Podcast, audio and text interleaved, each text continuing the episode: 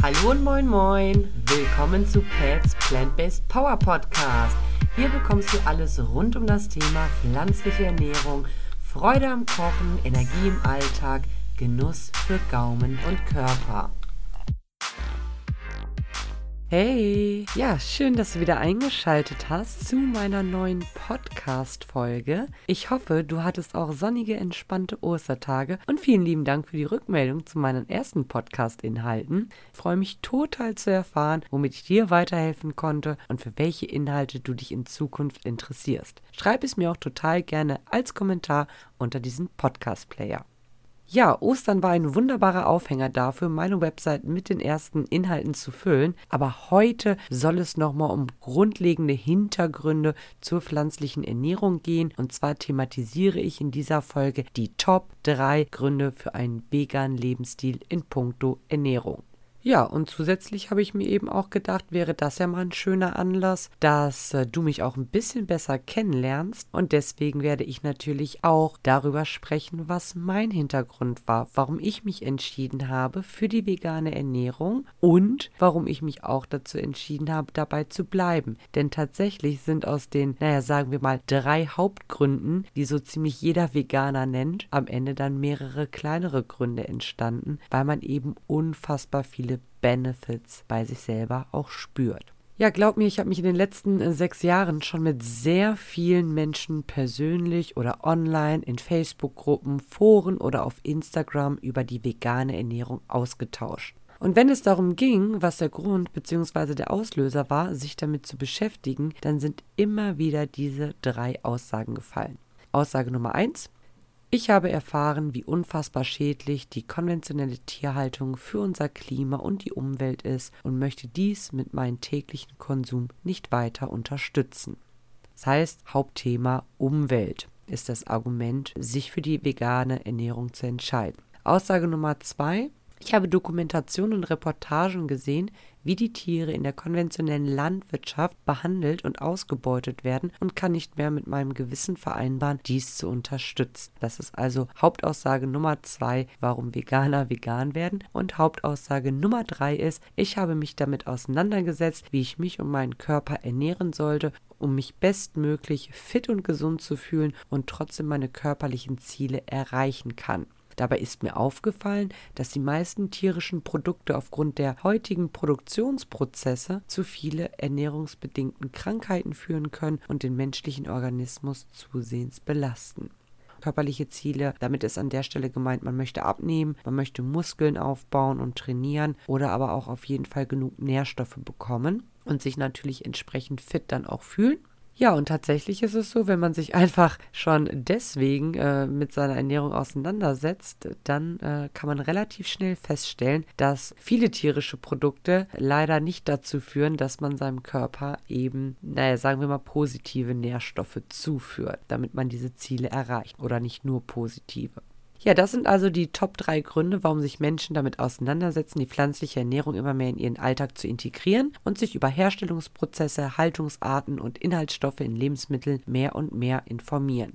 Im Austausch mit den heute vegan lebenden Menschen ist aufgefallen, dass die Art und Weise der Umsetzung stark variiert. Die einen sind wirklich von heute auf morgen auf die pflanzliche Ernährung umgestiegen und haben damit ganz viel Disziplin und Umsetzungswillen gezeigt. Andere wiederum reduzieren zunächst ihren Fleischkonsum oder ernähren sich erstmal eine Zeit lang vegetarisch, um herauszufinden, wie sie sich damit im Alltag fühlen und wie sie damit auch zurechtkommen. Denn klar ist, dass Fleisch grundsätzlich natürlich schon ein guter Lieferant hochwertiger Nährstoffe wie Eiweiß bzw. Protein, Eisen, Zink, Seelen sowie Vitamine der B-Gruppe darstellt. Allerdings lassen sich all diese Nährstoffe eben auch mit pflanzlichen Lebensmitteln aufnehmen und zusätzlich liefert das heutige Fleisch leider eben auch viele Inhaltsstoffe, die der menschliche Körper nicht gut verarbeiten kann, um fit und gesund zu bleiben. Doch dazu an anderer Stelle nochmal eine gesonderte Podcast-Folge, weil wir sonst an dieser Stelle natürlich den Rahmen sprengen würden.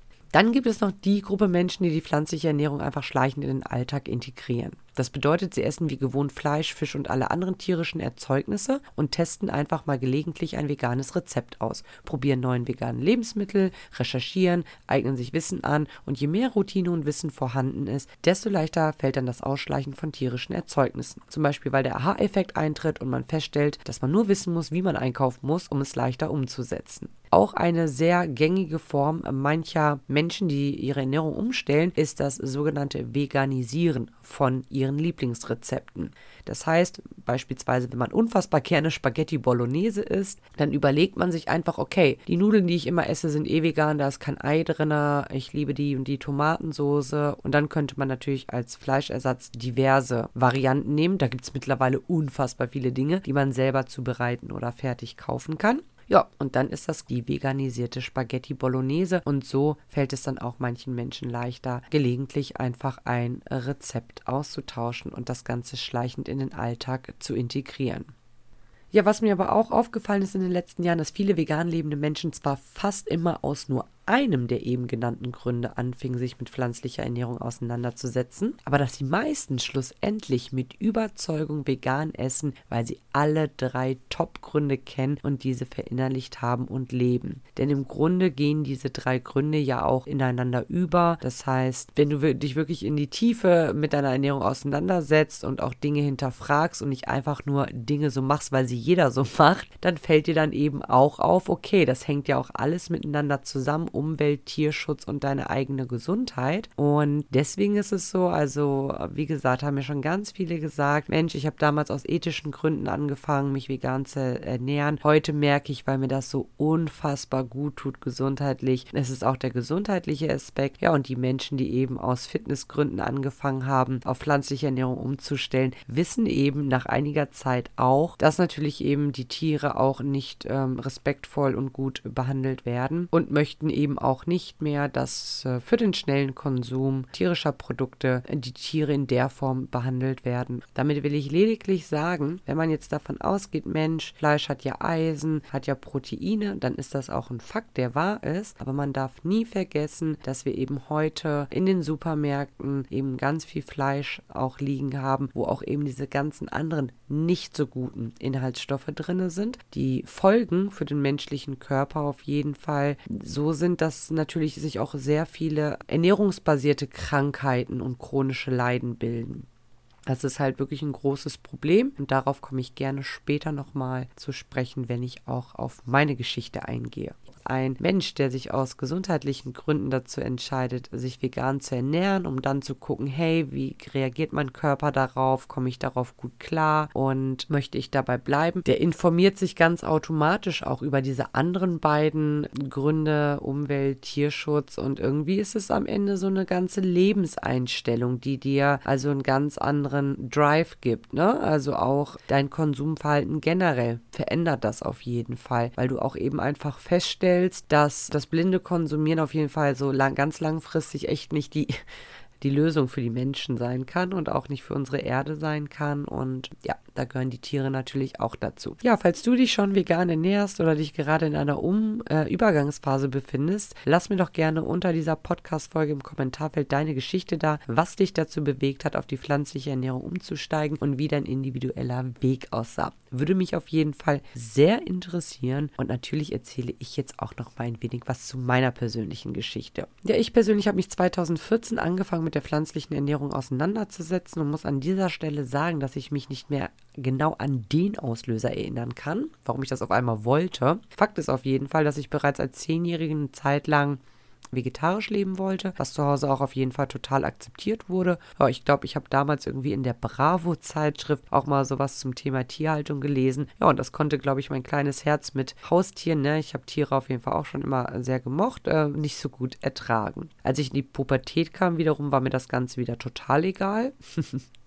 Ah, da waren ganz andere Dinge wichtig und ich kann mich eigentlich nicht erinnern, dass ich vor 2014 nochmal aktiv und bewusst eine vegetarische Phase erlebt habe oder aktiv gelebt habe.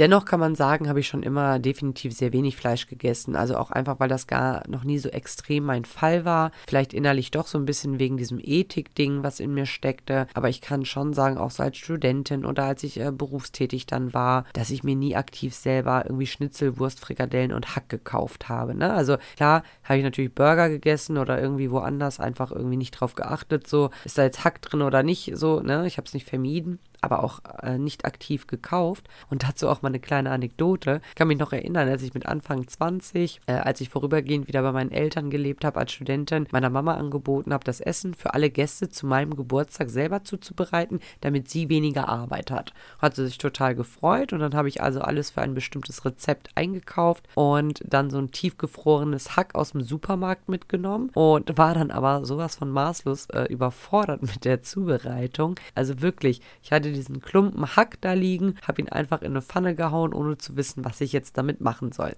Also daran sieht man, ich habe da irgendwie keine Praxiserfahrung mit Fleisch gehabt einfach.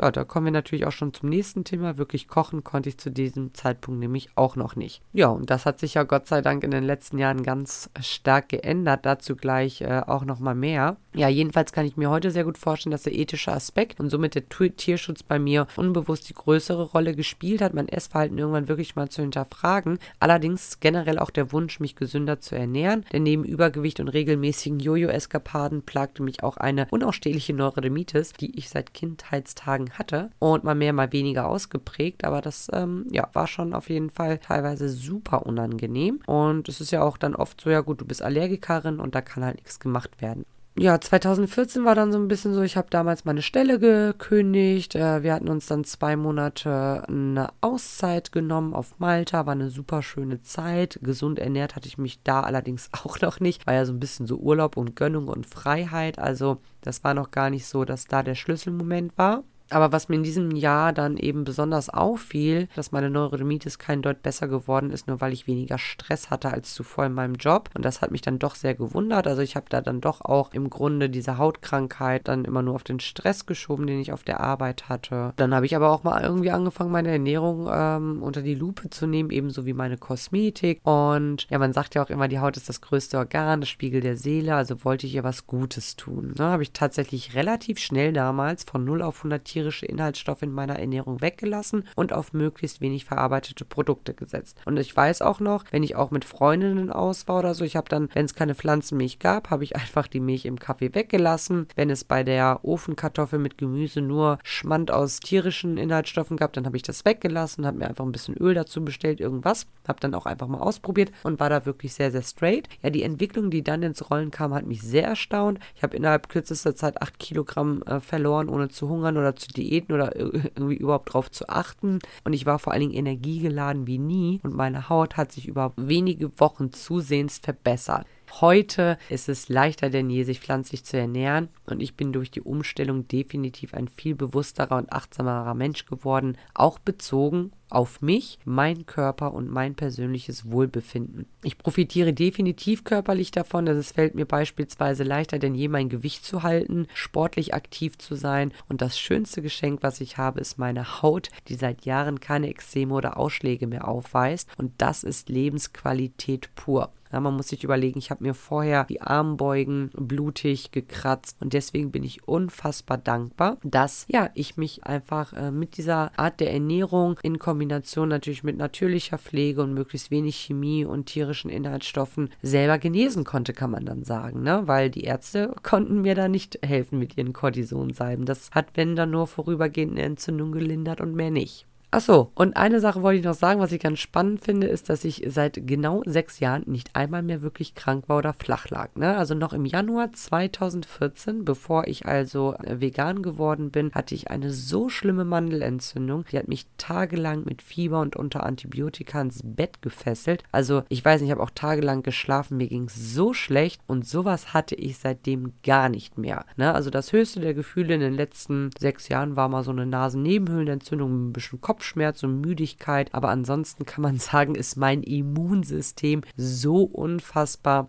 gut drauf. Also deswegen, also da muss ich schon sagen, das hat sich richtig, richtig gelohnt für mich, sich damit auseinander, immer weiter vor allen Dingen auch auseinanderzusetzen. Ne? Ja, übrigens geht es vielen Menschen wie mir bezüglich der Fitness und der Gesundheit so, wobei man seine pflanzliche Ernährung natürlich auch stets optimieren kann, falls man noch nicht ganz so die Balance der Nährstoffe gefunden hat und sich zum Beispiel erstmal schlapp fühlt am Anfang. Das haben auch manche gehabt, haben sie festgestellt, okay, sie sollten schon gucken, dass sie genug Magnesium und Eisen zu sich nehmen. Aber ganz ehrlich, das sollten auch Mischköstler tun, also Leute, die alles essen. Ja, ihr seht, aus drei Top-Gründen, die ich anfänglich erwähnt habe, drei Top-Gründe, sich vegan zu ernähren, vegan zu leben, habe ich mal eben sieben weitere aus dem Hut gezaubert. Ich kann einfach sagen, dass ich die persönliche Erfahrung gemacht habe und endlich an dem Punkt bin, dies auch teilen zu wollen. Weiß ganz sicher, vor zwei Jahren hätte ich öffentlich noch nicht so dahinter gestanden. Wahrscheinlich auch, weil ich anderen nicht ein schlechtes Gefühl hätte geben wollen. Aber das will ich ja auch heute nicht. Ich will ja den Leuten und dir nur helfen, ne? informieren und weiterhelfen. Also darum geht es ja. Und ja, im Grunde möchte ich nochmal abschließend zwei wesentliche Aspekte für dich